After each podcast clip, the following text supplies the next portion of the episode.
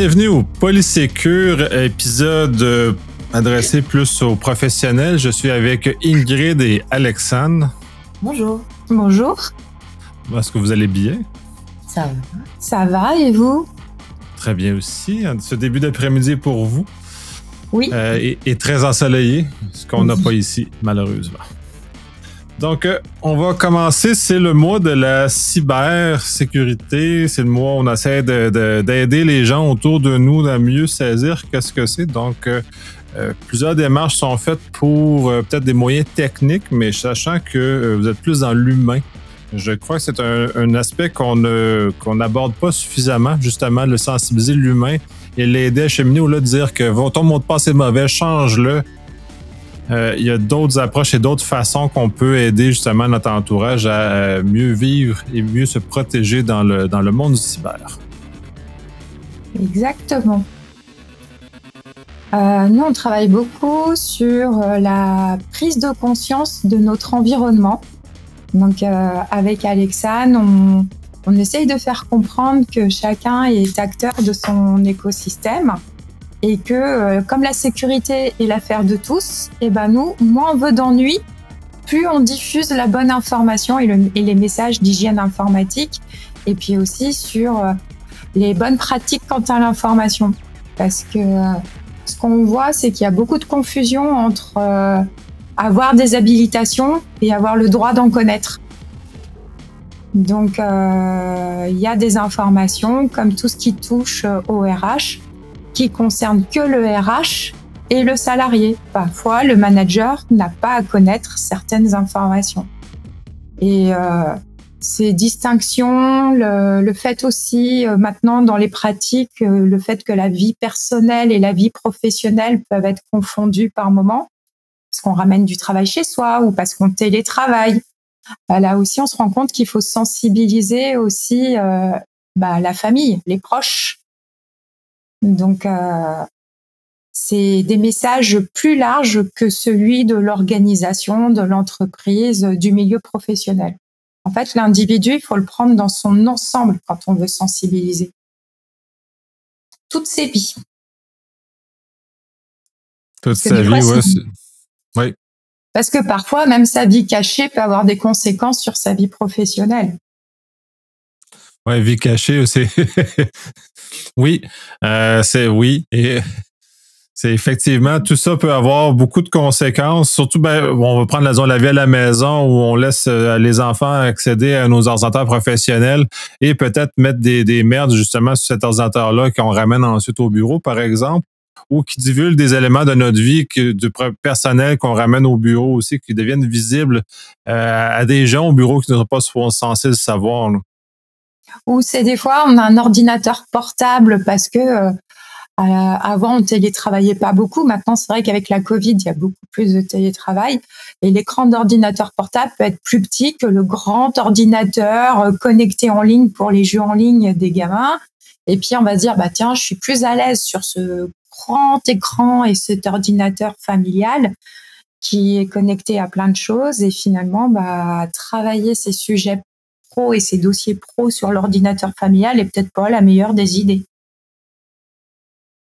Assurément pas une très bonne idée, de, surtout, qu'on, surtout comme nous, on travaille des dossiers qui sont un peu plus sensibles en général, donc des amener ça sur euh, le volet de, familial, même nos, conjoints ne sont pas censés voir une bonne partie de ce qu'on fait aussi. Donc, tout ce, hum. cette, ce mélange-là est, euh, dangereux pour euh, la protection de l'information.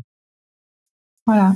Et donc euh, là, en ce moment, avec Alexandre, c'est vraiment faire euh, l'inventaire des pratiques, mais sans tabou. Alors euh, c'est là aussi où des fois on explique attention, pas de sanction, laissez-les s'exprimer et sans jugement. Sans jugement, voilà. Donc en fait, nous on soigne notre côté imperturbable, même si on entend des fois des grosses bêtises. Ok. Voilà, on est très poli et au contraire, plus la bêtise nous paraît énorme, plus on essaye de comprendre comment ils en sont arrivés là. Et finalement, on se rend compte qu'il y a eu un problème organisationnel. Et donc là, on dit, ah ouais, mais là, c'est l'organisation qui fait défaut. Donc après, comment on corrige le tir? Et finalement, on se rend compte que bah, l'utilisateur final, euh, certes, il est mal informé, il a mal compris comment fonctionnait le numérique. Puis on se rend compte aussi qu'il sait pas. Parfois, il n'a pas les moyens de. Voilà, on Ouais. lui donne pas les moyens. Puis il y a aussi le côté l'information critique. Il ne se rend pas compte que l'information est sensible ou critique parce que pour lui, elle est normale, elle est sans importance, mais en fait, il se doute pas de comment elle pourrait être manipulée par quelqu'un d'autre ou détournée par quelqu'un d'autre. Et euh, c'est là qu'on se rend compte que euh, sans même avoir besoin de l'extérieur, c'est tous les mails qu'on envoie avec un fichier qu'on n'a pas nettoyé et qu'on les transféré à trop facile, où on diffuse trop d'informations. Et en fait, en fuite d'informations, on se rend compte dans- en analysant les pratiques bah, que euh, la cybersécurité, c'est aussi faire attention à ce qu'on diffuse. Alors, si on sait fermer les portes, en tout cas, on, on lâche les, les fichiers Excel, mais euh, c'est comme si les portes et les fenêtres étaient ouvertes hein, pour la fuite d'informations. C'est assez, c'est- ouais, c'est assez parlant, un fichier Excel, toutes les métadonnées qui sont incluses, même fichier Word aussi, d'ailleurs, sont très, les métadonnées sont déjà un peu trop bavardes.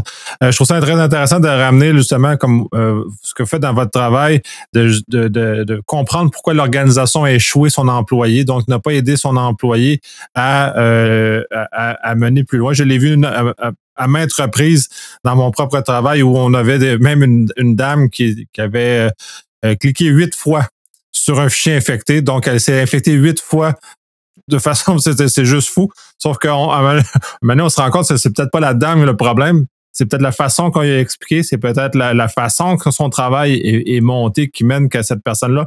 Euh, finalement, elle nous a fini par expliquer, euh, après huit fois, on est allé la rencontrer. Elle nous a expliqué qu'elle doit ouvrir tous les fichiers qui lui sont envoyés. Donc, dès lors, dès qu'on reçu un fichier infecté, elle doit, dans son travail, l'ouvrir. Donc, on a un problème qui est systémique à ce moment-là, qui est organisationnel, qui est non la personne elle-même, qui qu'on aurait pu, à- après m'avoir trouvé qu'elle était un peu stupide. La réalité, c'est non, c'est l'organisation qui euh, ne- n'est pas consciente de ça. Et ça l'enlève aussi tout l'élément parce qu'on on- on- on traite souvent là, euh, certains de certains de nos, nos pères vont dire que les, les gens sont le, le- le- lien faible en cyber, les gens sont, sont, sont difficiles à corriger, et ainsi de suite. Donc, on traite l'humain comme étant une, une, une espèce basse qui comprend rien à tout ça, dans lequel, justement, faut pas aller dans cette direction-là, il faut les amener à cheminer et non à les corriger, mais à l'amener à leur donner les moyens, puis qu'ils puissent le voir. C'est facile de voir le, nos, nos, nos, euh, nos réflexes euh, ancestraux quand on voit le serpent, on a peur, mais là, il faut trouver le même symbole en, en cyber pour aider à indiquer les gens qu'est-ce qui est dangereux de qu'est-ce qui l'est pas, parce que c'est pas, euh, c'est pas évident, c'est pas apparent là, ce qui est, ce qui est dangereux. Là. Et d'ailleurs, quand on observe les, les messages qu'on nous donne en sensibilisation, par exemple, quand on nous dit, euh, eh bien, euh, il faut euh, couper, il faut, il faut se déconnecter du réseau. Donc, on dit acte réflexe, euh, se déconnecter du réseau, mais on ne dit pas pourquoi. Donc, si j'ai pas le sens, comment veulent-ils que je retienne le geste que je dois faire? Donc, à un moment donné, quand on dit pourquoi déconnecter du réseau, si on explique tout le cheminement et tout, la personne, elle, retient qu'il faut éviter la propagation à tout le réseau de l'entreprise pour éviter l'hémorragie. Sauf que on lui dit pas. Donc, en fait, il y a une information incomplète de l'utilisateur final. Et en fait, après, derrière, le, le RSSI ou la personne qui a fait la sensibilisation va me dire, mais c'est évident. Je dis, évident pour toi, pas pour l'utilisateur final. Parce que l'utilisateur final, lui, il a d'autres choses à penser que toi qui es focus sur ta mission, qui est dans l'informatique, qui est tech, qui c'est c'est évident. Sauf que lui, en fait, il a même pas compris comment il était connecté aux autres. Il a même pas compris ce qu'était un réseau local. Il a même pas compris plein de choses. Enfin, pour beaucoup, le cloud et euh, donc l'info-nuage est encore quelque chose de complètement euh, abstrait. Et euh, ils comprennent pas comment ça se passe, comment ça marche, comment. Là, il y en a qui comprennent pas euh, non plus une station blanche, comment ça fonctionne. Donc en fait, ils passent à côté et ils comprennent pas l'intérêt de la station blanche. Et en plus, ils se rendent pas compte que bah, c'est pas non plus euh, parfait une station blanche. Donc euh, parce que tout dépend des mises à jour qui ont été faites sur cette dernière. Donc euh, Ah. c'est Oui, c'est ça, c'est très intéressant. De toute façon, euh, même des, je, je côtoie des spécialistes en sécurité ou en, en tout cas spécialistes, c'est un, très grand mot dans le contexte, qui connaissent même pas le fonctionnement de l'info numérique correctement. Donc, même les gens en TI ont de la misère à maîtriser comment l'info numérique fonctionne. Comment ensuite on peut espérer que qu'un employé qui ne travaille pas en TI puisse moindrement comprendre comment tout ça fonctionne. Donc, c'est un peu un vœu pied ou en tout cas, c'est bah, même très farfelu à mes yeux que qu'on puisse espérer que l'utilisateur va comprendre comment fonctionne l'info, numérique. Et en ce sens, c'est fou, mais en même temps, est-ce qu'on sait comment nos voitures fonctionnent? Est-ce qu'on sait comment la télévision fonctionne? Non, on fait juste appuyer, on consomme le service qui nous est offert. Donc, le service nous protège contre nous-mêmes, un peu comme l'automobile a fait avec les années. Il y a de l'éducation, mais il y a aussi des, moyens qui sont inclus à l'automobile qui nous aident à, être, à, moins nous tuer. Là. Ah, t'es en train de dire que l'automatisation nous rend cons? Ouais, c'est pas faux. Je dirais pas jusqu'à con, mais insouciant. bah, C'est-à-dire qu'il y a des raisonnements qu'on n'a plus. Et si on les a plus, à la fin, bah, si je, je sais plus comment, je suis plus en capacité de me rendre compte comment ça marche. Donc, si je sais pas comment ça marche quand c'est normal, bah, je peux pas remarquer un dysfonctionnement. Donc, finalement, je suis moins vigilant. Ben, c'est un des problèmes avec toute la sécurité qu'on a mis dans l'automobile, c'est la réduction de la vigilance. Il y a des études qui ont été faites là-dessus. D'ailleurs, avec l'arrivée des coussins gonflables, la ceinture de sécurité, les gens ont commencé à, avoir des gestes beaucoup plus téméraires sur la route parce qu'ils se sentaient plus protégés. Donc, ça a eu pas un effet nul, mais ça n'a pas eu l'effet autant désiré de, de, protection. Ah, puis des fois, ça peut permettre de se faire secouer un petit peu, ça peut permettre des connexions pour certains. Hein.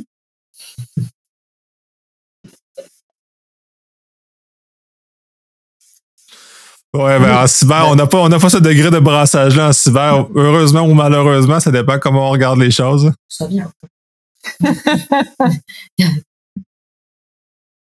Mais bon, en tout cas, euh, enfin, il y a, pour moi, il y a une, euh, voilà, on travaille beaucoup sur la prise de conscience de notre environnement et que euh, tout le monde n'est pas forcément bienveillant et que les choses peuvent être détournées et que euh, bah, de changer en fait le l'angle de vue ou et quand on leur dit bah très bien, mais moi maintenant j'analyse les mêmes informations en fait les questions de perception.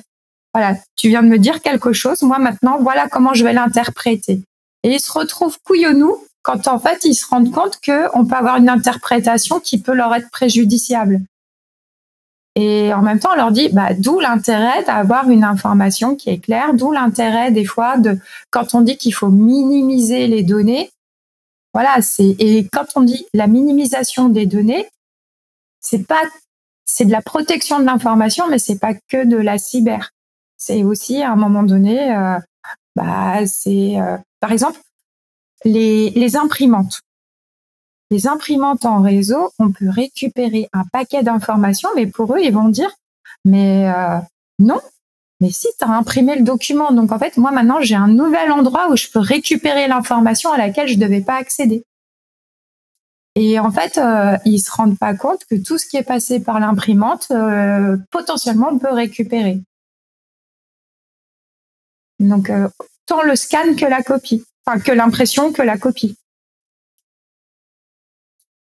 Et par rapport à, leur carte utilisateur, euh, parce que dans les entreprises, voilà, on arrive avec notre badge et puis on, imprime. Et moi, j'ai, bah, je peux ressortir tout l'historique de ce que tu as fait sur l'imprimante et toutes les imprimantes de l'entreprise. Et quand après on les convoque parce qu'on leur dit, c'est toi qui as diffusé une information parce qu'il y a eu une erreur euh, d'orientation, parce que là aussi, j'imprime pas sur la bonne imprimante, quelqu'un la récupère et diffuse une information, et on lui dit c'est toi qui as diffusé, donc je te sanctionne. Bah, il est pas, voilà, le salarié, il est pas content, mais euh, n'empêche qu'il peut pas s'en sortir parce que c'est tracé numériquement. La trace numérique, euh, là aussi, est quelque chose qui est qui est méconnu. Oui, mais ça, c'est un des aspects que je pense que les gens ne maîtrisent pas, euh, justement, la, la, la, trace, comment tu la, la façon dont tu la nommes, c'est-à-dire que ton identifiant, ton identité numérique te représente toi comme individu, donc tu as une responsabilité légale à celle-ci.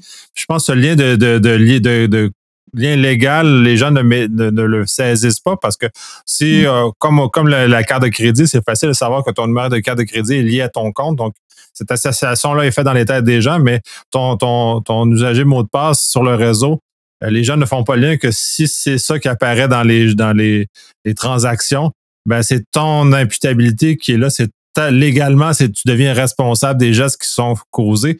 Et ça, c'est pas encore acquis dans, la, tête des gens. Ah bah clairement. Et euh, là, pareil, on avait une discussion avec euh, des collègues. On aime bien, enfin, on aime bien titiller nos collègues. En fait, on les fait parler, puis après, nous, on analyse de notre côté. C'était euh, les montres. Alors à chaque fois, on nous dit ah ouais, là les Américains, la base militaire qui a été découverte dans le désert, puis on leur dit oui, et puis en même temps l'état de santé de ces troupes potentiellement parce que ces montres, elles connectent, euh, mais en général, ils ont aussi leur cardio. Donc derrière, on est capable de dire euh, s'ils sont en pleine forme ou s'il faut qu'ils continuent à courir parce que là, il faut retravailler. Hein, ça va pas du tout. Bon, maintenant, nous, pour qu'ils retiennent, on leur parle pas de ça parce que ça, ils percutent pas trop. Par contre, on leur explique comment, pour une activité physique anormale, une épouse a divorcé parce que son mari a oublié d'enlever sa montre quand il la trompait. Là, là, ils retiennent. Bon, il suffit juste d'adapter euh, l'exemple à, l'auditoire, mais. Euh, j'aime bien voir qu'Alexandre est complètement plié en deux de rire. Et effectivement, cet exemple-là est assez, est assez merveilleux, mais ça, on trouve ça. Bref, euh, ça me fait un peu, rire à côté, genre, bon, la montre, c'est comme les chaussettes, on l'enlève quand on arrive au lit. voilà, on fait ça bien. on a des slogans, quoi. Le mot de passe, c'est comme un slip, tu le passes pas. ta montre, c'est comme ta chaussette, tu l'enlèves. Enfin, on a des slogans. Ton mot de passe, c'est comme ta brassada, tu ne partages pas. Voilà. c'est tu toi, oui. Ouais, ben c'est ça, c'est justement des images dans, dans, dans lesquelles on est habitué, dans lesquelles euh, on est déjà sensibilisé, qui vont, qui vont marcher. Sauf la, la, la, la montre au lit est assez, assez excellente. Ah, j'aime bien, moi, j'aime bien. Donc, mais voilà, en fait, c'est là aussi, c'est que des fois, on a un discours dans la sensibilisation qui est trop générique et qui est pas adapté à la personne et à ses pratiques ou ses usages des technologies. Donc, euh, à un moment donné, euh, moi, j'aime bien quand on m'explique qu'il faut que je mette un mot de passe à 12 ou 13 caractères. Je dis, ouais, enfin, sur un smartphone, fais chier, quoi, parce que 13 caractères sur le petit clavier tactile et tout. Euh, c'est pas un clavier. Je fais donc à un moment donné, il faut aussi des conseils et une sensibilisation adaptée euh, au support, à ce qu'on va utiliser, à nos pratiques et pas. il faut que ce soit du, de la sensibilisation appliquée aux usages et pas de la sensibilisation générique. Et on a un peu trop de messages génériques, je trouve.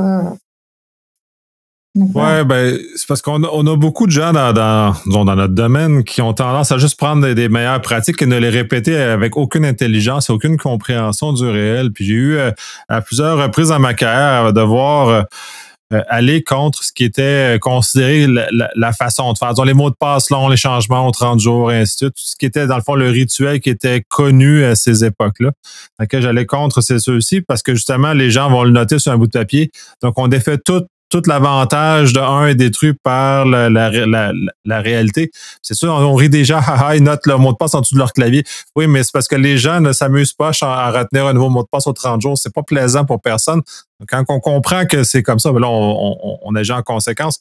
Mais il y a des gens qui s'entêtaient à dire non, non, mais il faut changer aux 30 jours, puis puis même avec la preuve mathématique que ça changeait strictement rien, ils s'entêtaient malgré tout à vouloir euh, adopter des comportements qui sont inutile face à l'humain parce que l'humain va trouver une autre façon de dire qui de nos jours je vais juste rajouter un chiffre à la fin de son, mot de passe parce que si on le change au 30 jours, on va juste incrémenter le chiffre. Fait que là, c'est le premier mois, c'est 1, le deuxième, c'est 2, c'est ça monte. Fait Ensuite, une fois qu'on connaît le, préfixe, le restant, euh, c'est c'est facile pour l'attaquant. C'est une mauvaise compréhension de l'humain, une mauvaise façon de, de s'entêter à maudit mot de passe. Oh bah, des fois, il suffit juste de on vise le faillot ou le kéké, on les flatte dans le sens du poil, ils veulent démontrer qu'ils sont trop forts, et puis là, ils vont nous dire, ah bah moi j'ai fait comme ça pour mon mot de passe. Et là, on dit, bah vous êtes bon pour le changer maintenant. Ah, ouais, mais vous autres, vous trichez parce que vous êtes des femmes, fait que vous flattez les, les, les, les, les messieurs et les messieurs sont, sont très faciles à, Bah, leur ego à amener dans des bah, directions hautes. Là. D'où l'importance de, à un moment donné, de réfléchir. Ouais, Mais- là, c'est difficile pour certains hommes de réfléchir, là, mais ça, vous savez. Hein? C'est pas nous qui l'avons dit. Hein. Mais t'es en train de dire qu'on exploite une faille des hommes? Ouais, d'ailleurs, dans les critères d'enquête de sécurité, justement, la, la sensibilité des hommes aux femmes est un, un des critères évalués, justement, parce Oui. sont trop, parfois trop faciles à, à- à convaincre. La gourmandise aussi. Oh là là là là. Ça, c'est pour les femmes. Nous, c'est le chocolat. Ah, c'est le chocolat, on est faillible. Oui, ou d'au- d'autres d'autres flatteries qui sont euh, qui Non, mais fonctionnent c'est mal- vrai euh, Mais- très bien aussi. Là. Blague à part, en ingénierie sociale, on se rend bien compte que des fois, viser la personne qui est en manque de reconnaissance et euh, qu'on va flatter, on peut récupérer un max d'informations et elle peut même nous remplir une clé USB pour nous. Moi, j'ai vu de- dans des organisations une fuite d'informations par une secrétaire qui a été flattée par quelqu'un de l'extérieur. Donc, euh, à un moment donné, Oui. elle est flattée, elle est invitée à un repas, on lui remet une clé USB, elle fournit tous les éléments et elle est toute contente d'avoir eu euh, un rôle euh, important euh, sans se rendre compte, en fait, parce qu'elle savait pas qu'elle était en train de faire une grosse boulette. Parce que là aussi, à un moment donné, le fait de dire, tiens, toi, tu as un poste de secrétaire, t'es pas importante, donc je ne partage pas l'information avec toi. Mais non, l'information, elle est partagée par tous. Si on veut protéger, bah, il faut bien que tout le monde soit sensibilisé sur ce qui est sensible dans l'organisation. Et euh. C'est pas en faisant les autruches, en disant, je leur dis pas, comme ça, en fait, ils savent pas et donc ils risquent pas. Bah, si tu veux pas qu'ils sachent, fais en sorte aussi qu'ils aient pas de droit, enfin, droit d'accès dessus. Ouais, c'est dans, dans un milieu de- d'entreprise, c'est particulièrement problématique parce que les adjoints et les secrétaires sont généralement des gens qui ont énormément d'accès parce qu'ils sont en appui de, de, de professionnels ou de dirigeants. Mm. Et ces dirigeants-là ont accès à énormément d'informations, donc c'est des fois très sensible, leur permet d'aller beaucoup plus loin. Fait que oui, euh, absolument, euh, c'est un vecteur très facile. Et avec du chocolat en général, ça- pour l'avoir expérimenté, ça marche assez bien.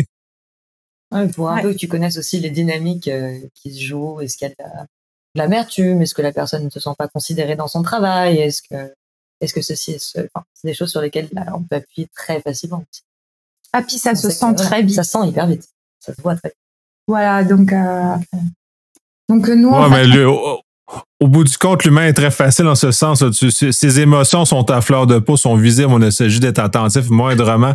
On voit la- justement la dynamique de voir qu'est-ce qui, se- passe dans la société en, perspective. De toute façon, c'est sûr que les postes d'adjoint et de secrétaire sont généralement mal euh, mal appréciés, disons, sont pas suffisamment appréciés à la valeur de ce qu'ils ont. Donc, ces, personnes-là sentent qu'ils qui portent la société sur leur euh, l'entreprise sur leur- leurs épaules, qui n'ont pas la reconnaissance nécessaire, donc sont ultra faciles à convaincre euh, que les flatter.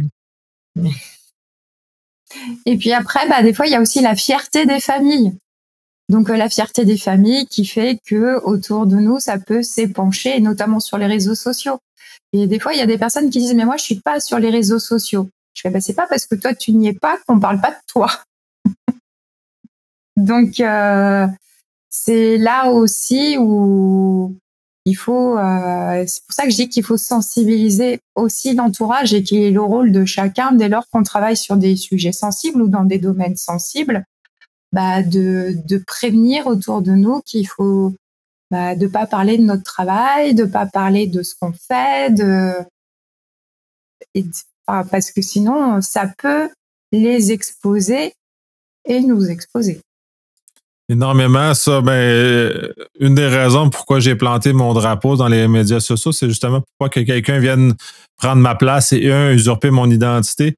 De deux, de savoir ce qui se passe aussi chez, chez dans mon entourage, parce qu'on a tous euh, euh, des gens qui sont un peu plus négligents de ce côté-là, donc faut faut les voir agir pour être capable de les intercepter puis les, ensuite les, les guider vers une meilleure, une me- de meilleures informations, parce que par malheur, ils peuvent justement divulguer des secrets qu'on est qu'on a, qu'on a divulgué à eux autres et qui ne voient pas l'importance de, ces secrets-là pour eux, du moins.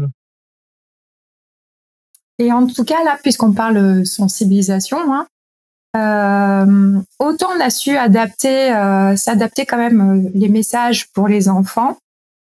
je trouve qu'aujourd'hui, les seniors, alors qu'on va leur mettre de plus en plus d'objets connectés pour le maintien à domicile des personnes, mais c'est des personnes vulnérables euh, qui peuvent être, euh, bah, qui peuvent faire l'objet d'escroqueries parce que euh, voilà, elles sont un peu manipulables beaucoup plus facilement.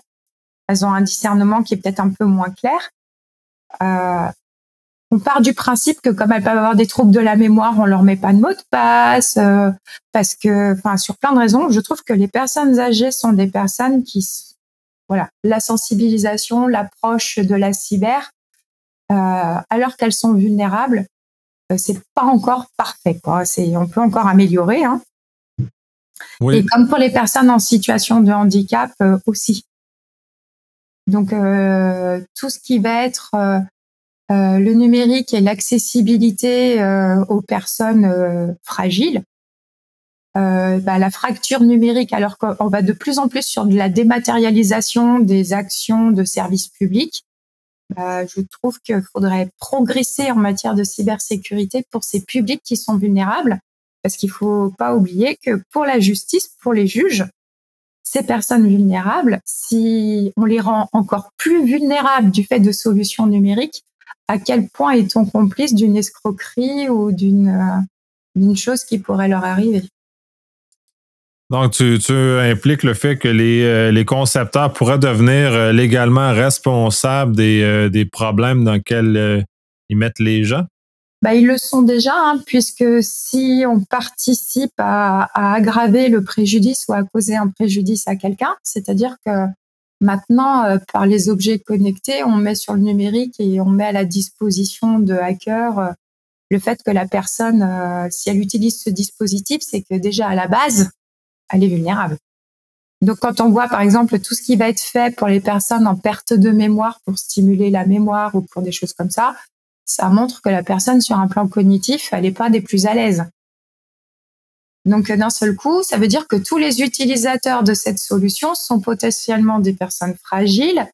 Si je protège pas ou si je les accompagne pas ou s'il n'y a pas de un accompagnement sur la protection de la vie privée, bah, potentiellement, j'en fais des cibles. Et euh, en tout cas, nous, dans le droit, y a je suis responsable du préjudice que je cause à autrui. Et puis sur le concepteur d'une solution numérique, si ma solution cause du tort ou participe au fait qu'il y ait du tort qui soit causé à quelqu'un, bah, j'ai intérêt à avoir eu euh, des conditions générales d'utilisation qui étaient claires, nettes et précises sur qui est capable d'utiliser ma solution. Parce que peut-être qu'à un moment donné, euh, si la personne elle est euh, sur le plan cognitif un peu trop, euh, la maladie dégénérative est un peu trop forte, peut-être que la personne, elle pouvait plus utiliser cette solution-là. Peut-être qu'il fallait autre chose. Est-ce qu'il y a des, des eu des précédents qui ont été faits? Est-ce qu'il y a eu des jugements en ce sens-là, justement, qui ont envoyé des signaux clairs aux, aux, concepteurs que ça peut, ça peut les suivre ou c'est encore euh, parce qu'au Québec on a un problème il y a plusieurs lois qu'on a mais qui ne sont pas mises en application. Donc les gens ne s'en servent pas pour euh, faire valoir leurs droits. Donc euh, dès lors on n'a pas l'avantage on ne sait pas l'avantage de, de, de celle-ci. Est-ce que c'est la même situation où il y a déjà eu suffisamment de cas de, de, de faits en cours pour commencer à faire peur un peu plus aux, aux concepteurs? Il y a pas eu pour le moment de d'atteinte, mais bon, aujourd'hui, on va dire que l'informe, non, il n'y a pas eu de jurisprudence. Maintenant, si on faisait le lien et que euh, on se dit tiens, je vais les impliquer parce que ça va permettre de mieux indemniser la personne pour le préjudice qu'elle a subi. Ben, je pense que ça peut faire évoluer les choses. Et aujourd'hui, en domotique, euh, se pose la problématique de la sécurité des éléments domotiques où on nous dit euh, oh, de toute façon ça dit que euh, c'est allumé ou c'est éteint et ça en dit pas plus.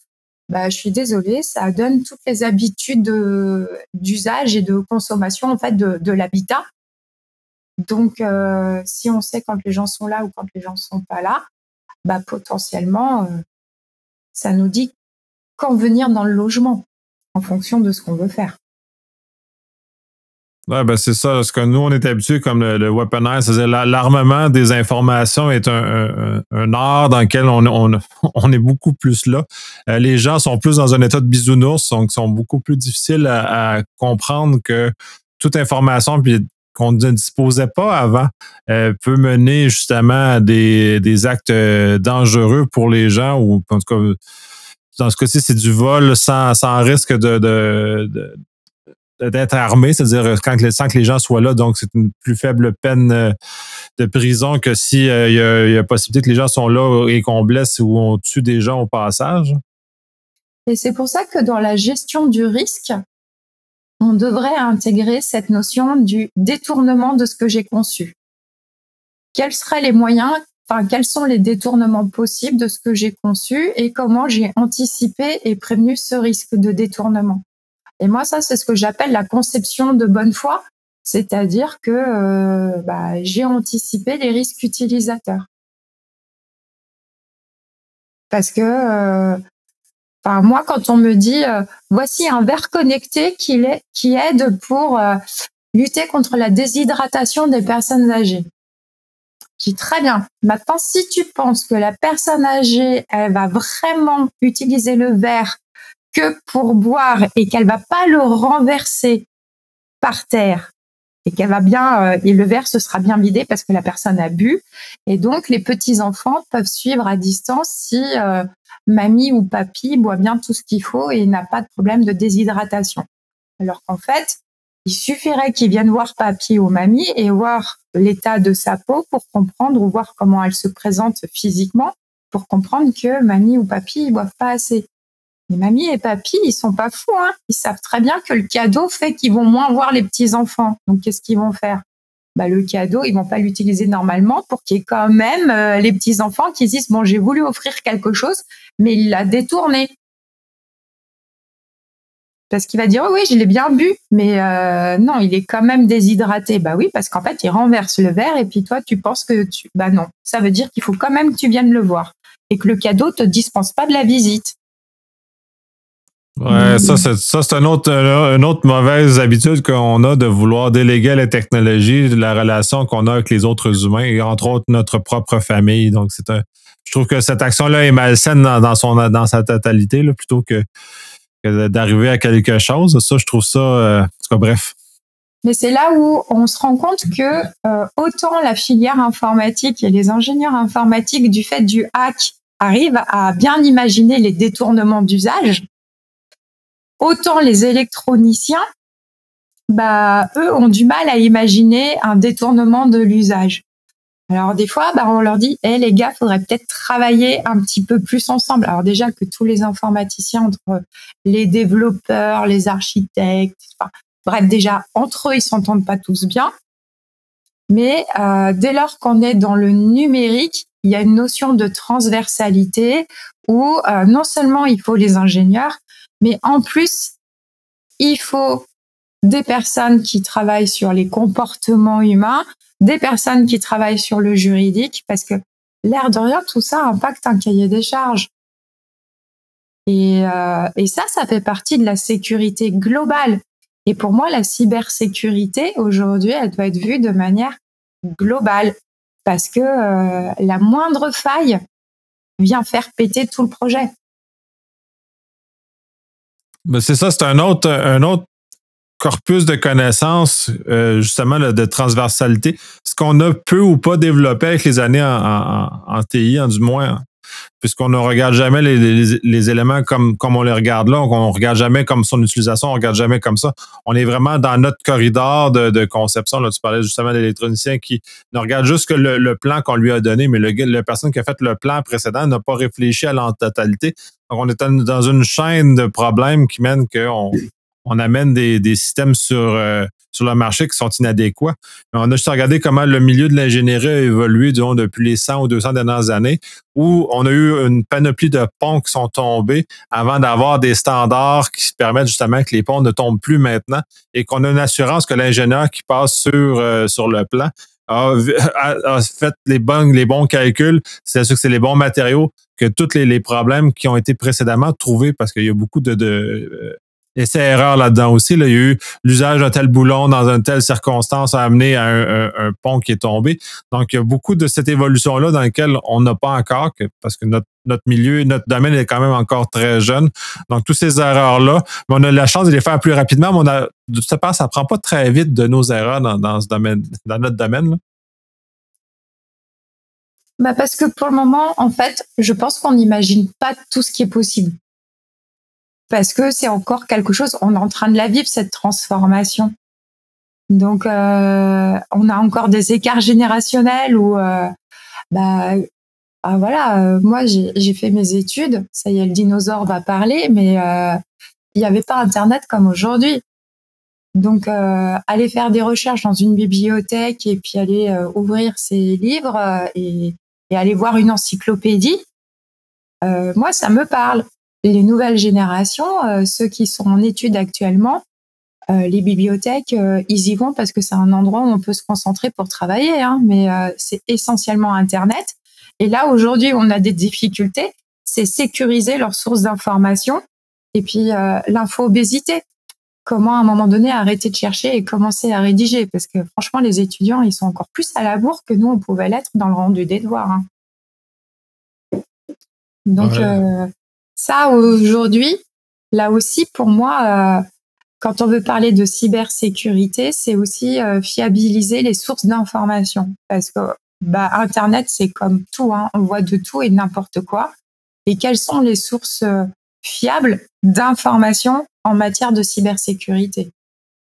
Parce que la désinformation pour pouvoir trouver des nouvelles failles et récupérer de l'info, il y en a qui savent faire aussi. Hein. Oui, de toute façon, ça a été euh, largement médiatisé par l'ancien président américain avec ses fake news. Et euh, était probablement le meilleur propagateur de ces dites fake news là en plus. Donc là, on a un problème euh, assez assez évident de ce côté-là.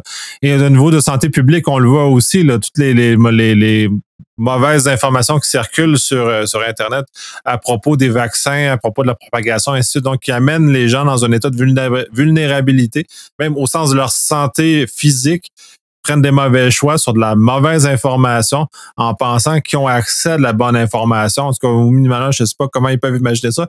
J'imagine que euh, n'ont pas la, formation nécessaire pour les amener à, à capable de discerner justement quelqu'un qui fait juste ça pour se faire, pour être populaire. Parce qu'essentiellement, c'est comme ça que les, fake news euh, se font. Euh, se basent, en tout cas, moi, dans, dans ces environnements-là, versus aussi des fake news qui nous qui sont qui émanent de certains États. Là, je veux dire, la France a vécu avec la dernière élection présidentielle où les Russes ont voulu, comme ils ont fait avec les Américains d'ailleurs, voulu changer les résultats euh, de, cette élection-là. De toute apparence, ça n'a pas et heureusement, ça n'a pas fonctionné en France, contrairement ça a fonctionné aux États-Unis, euh, pas sur les dernières, mais les précédentes. Euh, ce, cet élément-là. Donc, c'est très, très dangereux comme à quel point on est capable de transférer ça et à quel point, puis, là, tant qu'à aborder ça, Facebook est, mis sous, sous, sous les projecteurs présentement, justement parce que ils sont un moteur puissant de ces mauvaises informations-là et ils le savent et ils ne font techniquement pas grand-chose face à, face à cette situation-là. Si, maintenant il y a une mention. Peut-être que ceci est sujet à débat. Sur le domaine de vaccins, regardez le site de machin. Il y a des petites mentions. Euh, voilà. Voilà. Donc, comme le RGPD. Mais c'est tout, c'est tout, nouveau, ça. C'est justement parce que ça a fait débat mm. pour la COVID, mais si on aborde les autres sujets qui sont litigieux, il, il, n'a mm. pas ces mentions-là. C'est vraiment juste sur celui-là. Bah, surtout que moi, dans les, quelques posts où je voyais ces mentions-là, les trois quarts des commentaires, c'est Ah, comment ça, Facebook, là, il dit que c'est pas sûr. Euh, D'où qui il est pour dire que l'information n'est pas vraie, machin ça alimentait leur conspirationnisme. Ah, même Facebook est contre nous. Ah là là, les complotistes, attention, attention. Mais quand on voit aussi le manque de cohérence, en ce moment, on a, on entend beaucoup, euh, on nous dit ça, puis après on nous dit le contraire, et puis voilà. Mais j'ai eu le même cas sur euh, de, du, du, de la cyber, c'est-à-dire que on nous, voilà, les salariés me disent, ah, et on nous dit qu'il faut pas cliquer sur le lien. Et là, j'ai euh, le RSSI qui envoie un message avec un questionnaire et il faut cliquer sur le lien. Mais est-ce que c'est un test pour savoir si je vais cliquer et je vais me prendre une cartouche ou est-ce que c'est vraiment une enquête où il faut enfin donc à la fin c'est c'est compliqué c'est-à-dire que euh, on dit tout et son contraire parce que voilà, il fallait qu'il explique en amont qu'il allait avoir une campagne de sensibilisation et comment elle allait se passer et que les gens ne s'offusquent pas du message qui allait arriver. Je peux comprendre qu'il envoie un lien pour envoyer sur son questionnaire pour pouvoir gérer son questionnaire et, faire une analyse des résultats euh, plus rapide et plus efficace. Mais euh, à un moment donné, il n'envoie pas un message comme ça, sachant que derrière, il n'y a pas de droit à l'erreur dans l'entreprise et que ça se fait cartoucher dès lors qu'on a cliqué alors qu'il fallait pas cliquer parce qu'ils font des tests pour voir si les gens sont vigilants. Mais euh, quand on veut dire aux personnes qu'il faut pas cliquer sur le lien, on leur apprend à regarder et comment repérer un mail foireux. Sachant que maintenant les mails foireux, bon, s'il est foireux, c'est que c'est vraiment fait par un couillon, mais euh, maintenant ils sont de qualité quand même les mails foireux. Donc euh, Là, c'est pareil. Hein. Enfin, moi, quand on me dit euh, un CV en PDF euh, qui est corrompu, bah, t'envoies ça à un RH qui est en campagne de recrutement, t'es sûr qu'il va cliquer. Hein. Eh oui, c'est tout le problème dans lequel on, vit. Puis je, le vois aussi très, régulièrement. J'ai un de mes clients qui a soulevé cette incohérence-là que d'un côté, euh, le, le RSSI dit ne cliquez pas, faites attention, on fait des campagnes de l'autre, ben, euh, les principaux partenaires d'affaires de ce client-là envoient des fichiers par des URL sur des Dropbox et sur des box ou c'est des OneDrive de ce monde. Et même OneDrive, c'est encore pire parce que les OneDrive sont largement utilisés par les malveillants pour propager leur, euh, leur code. Donc, euh, ces, ces gens-là reçoivent de façon assez importante, dans le cadre de leur travail, de gens qu'ils connaissent en plus. C'est d'autant plus le problème, les malveillants savent, fait quand ils attaquent, ils attaquent comme ça aussi. Fait que là, on se retrouve dans un contexte où ce qu'on éduque va contraire au mode d'affaires. Donc, encore là, on revient encore sur le fait qu'on n'a pas les bons moyens pour aider les gens à prendre les bonnes décisions et les amener à, agir de façon responsable euh, face à cette situation-là. Pour ce client-là, on a trouvé une façon de changer la problématique et justement d'avoir une cohérence entre ce qu'on leur dit et les actions qui se passent. Donc, c'est en cours de déploiement. Mais ce n'est pas facile, puis il faut, faut y réfléchir aux conséquences de ce qu'on fait, puis de mieux communiquer aussi. Là. Et puis bon, on accable le concepteur, mais après tout dépend de la taille de l'entreprise. Mais euh, des fois, pour avoir des solutions qui nous sont présentées, ça me fait sourire de voir euh, de voir le PowerPoint de présentation et puis bah des fois de regarder le RSSI et de lui dire est-ce que vous êtes serein avec ce qui vient d'être euh, affiché là dans le PowerPoint ou? Et à un moment donné Enfin, je lui dis la prochaine fois, laissez pas faire le commercial parce que là, je vous rappelle que moi, ce qui compte, c'est ce qui est écrit et ce qui est écrit n'est pas à votre avantage. Donc, euh, c'est vrai que des fois, le RSSI, quand il voit ce qui est projeté, il se décompose. Mais il peut pas dédire, il peut rien dire, il est obligé de vivre avec la grosse carotte qui vient de se prendre. Hein. Oui, c'est oui, oui, j'ai été témoin de beaucoup de situations comme celle-là. C'est, ça me fait beaucoup rire, même si euh, ça devrait plus me faire pleurer parce que c'est, c'est juste, euh, c'est lamentable dans quel, quel univers on, on est maintenant. En tout cas, on a toujours été, mais c'est encore plus, euh, plus en apparence maintenant là, que, que, ces éléments-là qu'on qu'on laisse passer des, choses euh, flagrantes. L'exemple type qu'on a au Québec, c'est Desjardins qui a fait fuiter 3, quelques millions, je crois, de, dossiers que parce que c'était des éléments marketing. C'est encore là, c'est les gens au marketing avaient des accès élargis aux données de l'ensemble des clients de la compagnie. Euh, puis eux faisaient des études pour améliorer la profitabilité, fait qu'ils sont capables de se défendre leur euh, leur volet parce qu'ils amènent l'argent, ils sont propices à ce genre de choses-là. Par contre, ces mêmes gens-là sont un peu négligents sur l'usage ou la manipulation de cette information-là. Depuis cette entreprise-là ben, a pris les démarches, les gens en marketing ont perdu beaucoup, beaucoup d'accès depuis. Maintenant, ils doivent nécessairement de mieux documenter leur démarche pour pour pas pas euh, revivre une session comme ça, mais ça leur a pris quand même une fuite de cette envergure-là pour euh, dire au, marketing calmez-vous. Euh, non, c'est pas comme ça. Votre, votre plan, c'est un plan de relou. Ne faites pas ça parce que vous allez nous mener éventuellement à quelque chose de pire comme situation et moins ça, et ça va nous coûter beaucoup plus d'argent que l'argent que vous voulez nous faire gagner avec votre plan que vous pensez qui est un plan de ouf, mais qui n'est tout à fait pas du tout. Mais il faut se méfier des fausses bonnes idées. Hein. Le FBI et compagnie. Hein. Mhm. Ouais, ça aussi, ça en est là, de tous ces raccourcis euh, technologiques qui veulent être pris par, euh, par les passes solutions. Ça, c'est mondial comme problème, mais euh, au lieu de s'attaquer aux vrais problèmes, ils ils veulent des moyens technologiques invasifs qui pensent qu'ils vont obtenir des résultats qui généralement n'ont pas, en tout cas, n'ont pas fait leur, leur preuve jusqu'à présent. Puis en plus, ils recroisent beaucoup de bases de données qui permettent, parce qu'ils disent ouais, mais j'ai anonymisé, j'ai anonymisé.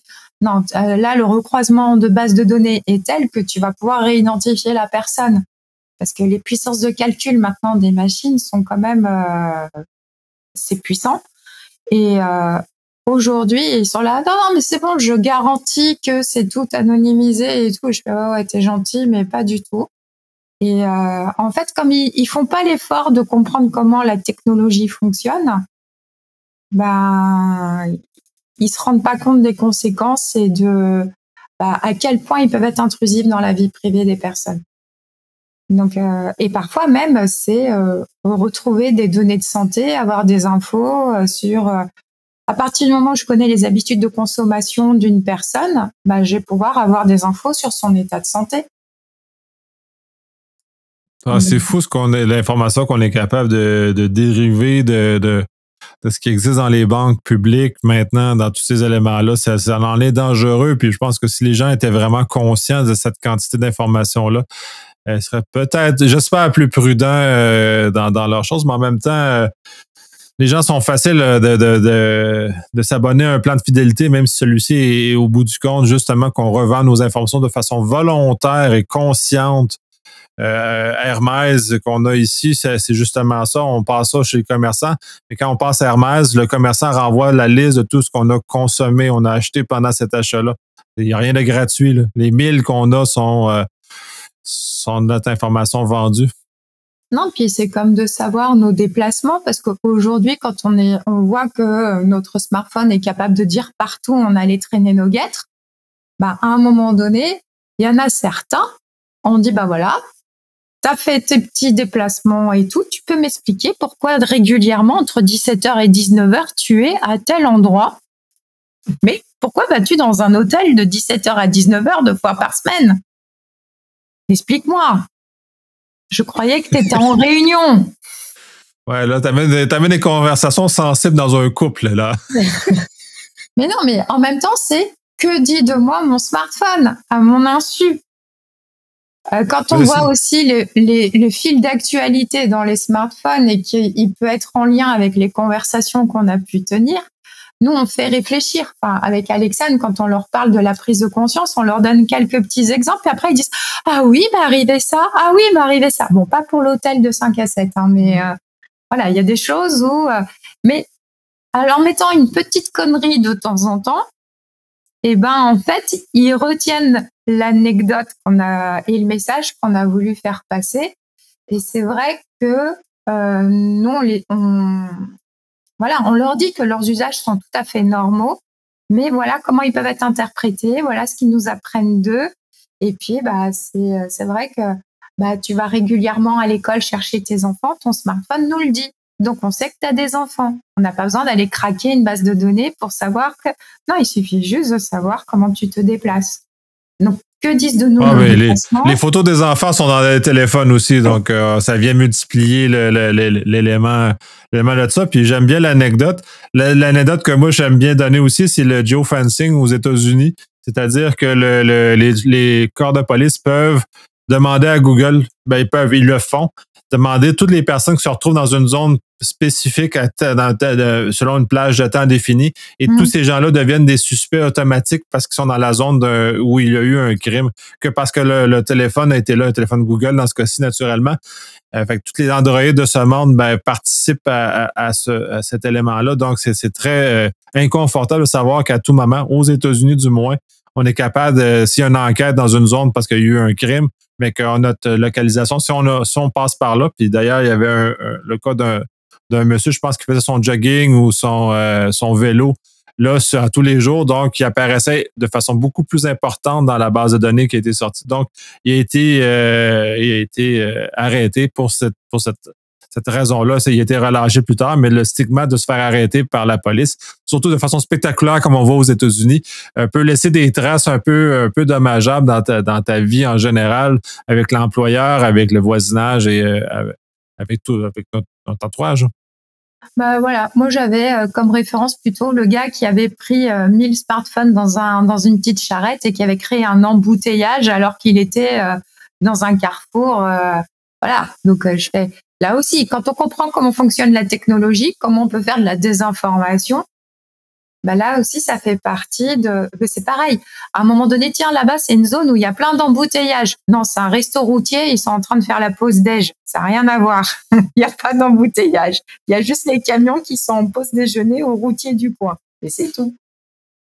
Ah, c'est là où on se rend compte que, bah, oui, la technologie, il y a des biais. Tout n'est pas parfait. Mais quand on comprend comment ça fonctionne, bah, on peut s'adapter.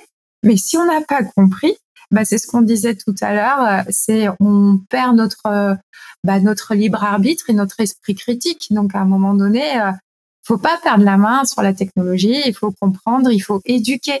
Et donc, pour moi, bah, le cyber, moi, c'est sensibiliser certes sur la cyber, mais la sécurité, elle doit être globale. Et dans ce cas, il faut donner du sens. Il faut expliquer pourquoi on demande telle règle du jeu, telle règle de sécurité. Parce que si on rend pas responsables les utilisateurs, faut pas s'étonner qu'ils fassent des erreurs. Et ça Ah, arrive. abs- Oui. Puis, le pourquoi est, est- est peut-être ce qui est le plus manquant dans les explications que, que j'ai pu voir jusqu'à présent, parce que sans, sans le pourquoi on doit faire les choses, les gens, ça ne colle pas. Ça, Mm. ça, ça reste pas dans la tête des gens parce qu'ils ne voient pas l'intérêt de le faire s'ils ne voient pas les conséquences de du non-respect. Euh, Mm. c'est comme me dire que la ceinture de sécurité n'est. On, met, on s'attache dans, le- dans les autos que parce qu'on va recevoir une amende. Non, la réalité, qu'on s'attache pas parce qu'on va recevoir une amende. On s'attache parce qu'on veut protéger notre vie dans un cas d'un accident qui est imprévisible par nature. Bah oui, mais se protéger de l'invisible et de l'imprévisible, pour le moment, c'est pas dans nos réflexes reptiliens. Hein. Mais ça va venir. Avec le, avec le temps. Euh, on va conclure sur ça. Très encore très intéressant. On a, on a vraiment été euh, un peu partout encore. C'est Super intéressant. Euh, donc, je vous remercie à vous deux de vous être encore prêtés au jeu. Merci. Bah merci à toi surtout de nous laisser nous exprimer et partager bah, nos travaux et, et ce qu'on fait, quoi, nos Oui. pratiques. Très intéressant. Et euh, on se voit dans le vrai monde euh, fin novembre. Ça va être euh, très, très le fun. Dans le vrai monde. Dans le vrai Dans le monde, vrai on en joue. On aura Oui, la même dans- heure. Ouais, on sera à la même heure. Pour une fois, oui. tu pourras. Ouais. Voilà, on se retrouvera à l'apéro. Là, on va, vraiment, on va vraiment se voir à l'apéro et non moi à mon café. Voilà. Voilà. À la prochaine. À, la bientôt. prochaine.